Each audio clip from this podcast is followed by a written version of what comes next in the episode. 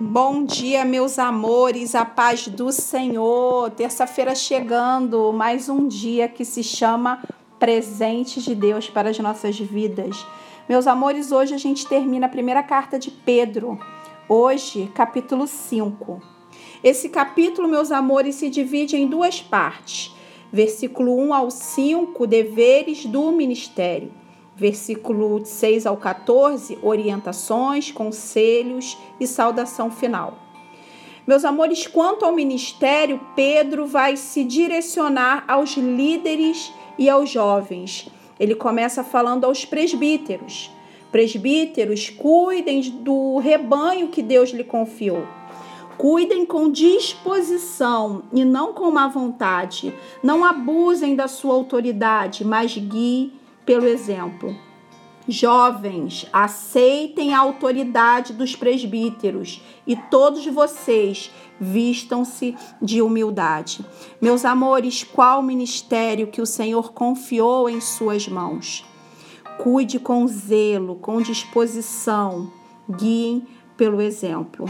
A seguir, meus amores, Pedro vai dar conselhos e orientações, e eu quero destacar o versículo 6 e 7 Portanto, humilhem-se debaixo da poderosa mão de Deus, para que ele os exalte no tempo devido. Lancem sobre ele toda a sua ansiedade, porque ele tem cuidado de vocês.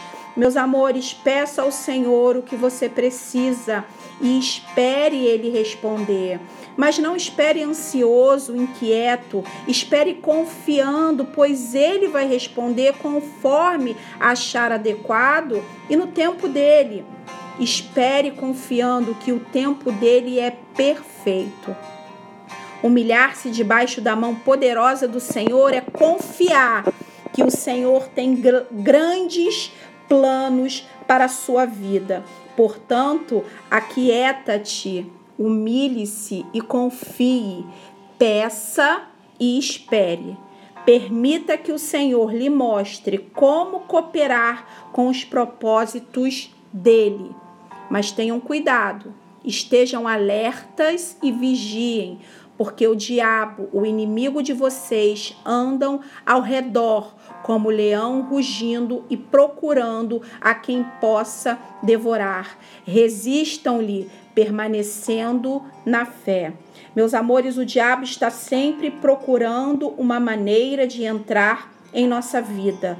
Como resistir? Permanecendo firme na fé. O que é isso, meus amores? Hoje acabou a dúvida.